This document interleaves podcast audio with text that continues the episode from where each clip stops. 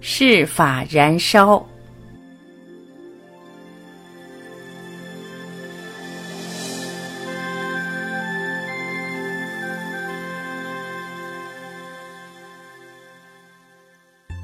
每天早上，迦舍都会带些食物来给佛陀，以免他要到村里行乞。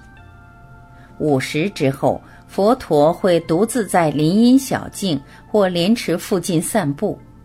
稍后，迦舍便会与他在树下或池边切磋。与佛陀长时间的相处，更令迦舍明白到佛陀是如何的有智慧和德行。一天晚上，滂沱的雨势一直延至天亮。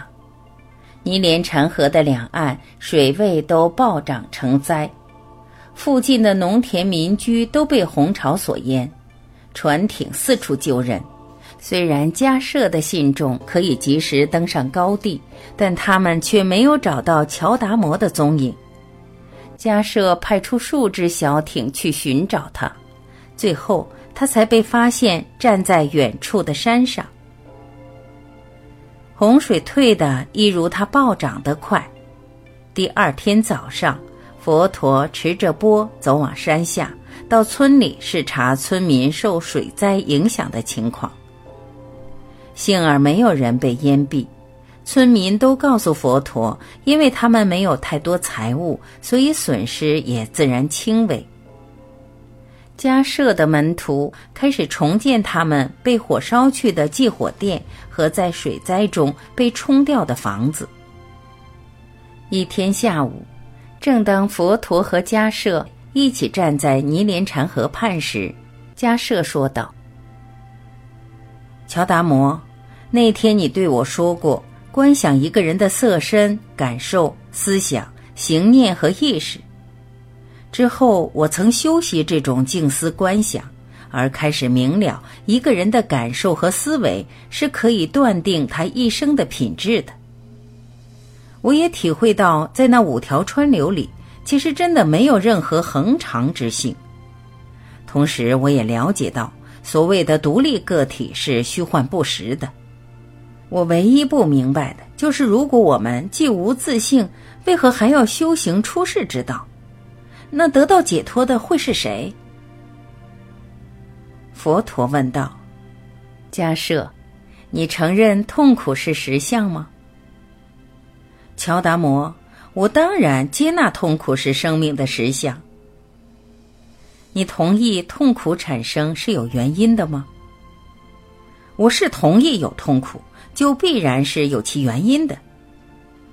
假设，当痛苦的原因存在。痛苦也存在，当痛苦的原因消除，痛苦也就应该消除。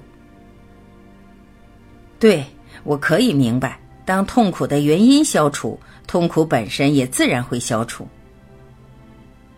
痛苦的主因是无明，又即对世间实相的错误见解，认为非恒常的就是恒常，就是无明；认为无自性的有其自性。也是无名，贪欲、嗔恚、嫉妒以及无数的苦恼，都是由无名升起。解脱之道，就是去深入看清事物的真相，体会万法的无常、无自性和互因互缘的关系，这才是消除无名之道。摆脱了无名，痛苦也就被超越，这才是真正的解脱。解脱本身根本就没有必要有自我的个体。优楼频罗迦舍默默的坐了一会儿，说：“乔达摩，我知道你所说的都是你所亲证的，你的话并非表达概念而已。你说解脱是从精进禅定以洞悉事物的真相而得。”那你是否认为所有的行仪、拜祭和诵经都是没用的？佛陀指向河的对面说：“假设，如果一个人想渡河到对岸，他会怎么做？如果水是浅的，他可以涉水过河；如果是深的，他便要求水或坐船了。”我也同意，但如果他不能涉水、求水或坐船，那又怎么办呢？又如果他只懂得站在此岸望着对岸，祈求对岸来到他的眼前，那你又会对这个人有什么看法呢？我会说他是十分愚蠢。正是如此，假设如果一个人不消除无名和知见的障碍，他是过不了河到解脱的彼岸的，就是他一生祈祷也是徒然。迦舍忽然大哭起来，伏在佛陀脚下的地上。乔达摩，我已荒废了大半生，请你现在收我为徒，给我一个机会，跟你修学解脱之道。佛陀搀扶迦舍起来，说道：“我绝不会迟疑收你为徒，但你的五百徒众又怎样呢？你走了之后，有谁可以带倒他们？”迦舍答道：“乔达摩，让我明天早上跟他们说吧。明天午后，我会让你知道我的决定。”佛陀说。优楼频罗的村童都称我佛陀。迦舍有点惊奇，那就是觉者的意思，对吗？我也会这样称呼你。一日清晨，佛陀往优楼频罗村里乞食，之后他又前往莲池那儿坐。下午，迦舍前来找他，告诉佛陀，他的五百弟子也同意皈依佛陀为师。第二天，优楼频罗迦舍和他的信众把须发剃掉，将头发连同所有祭火神的器皿全都扔进泥莲城河里。他们向佛陀鞠躬行礼，并三次读诵：“我皈依佛陀。”我此生修行大道的导师，我皈依佛法，他是了解与慈爱之道；我皈依僧伽，生活在和谐和觉察之中的团体。他们读诵三皈依语句的声音回荡整个森林。受戒的仪式完毕，佛陀为这些新比丘讲说四圣谛。和怎样观察自己的呼吸、身体和心念，他又教他们如何起食和在静默中进食。他更嘱咐他们要把从前所饲养作为祭品和食粮的牲畜释放。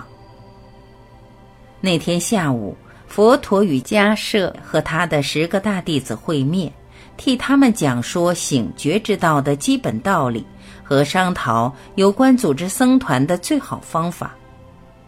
迦舍是个精于这方面的领导人，与佛陀商讨后，他便安排有能力和经验的比丘去训练年少的比丘，就像佛陀在鹿野苑的制度一样。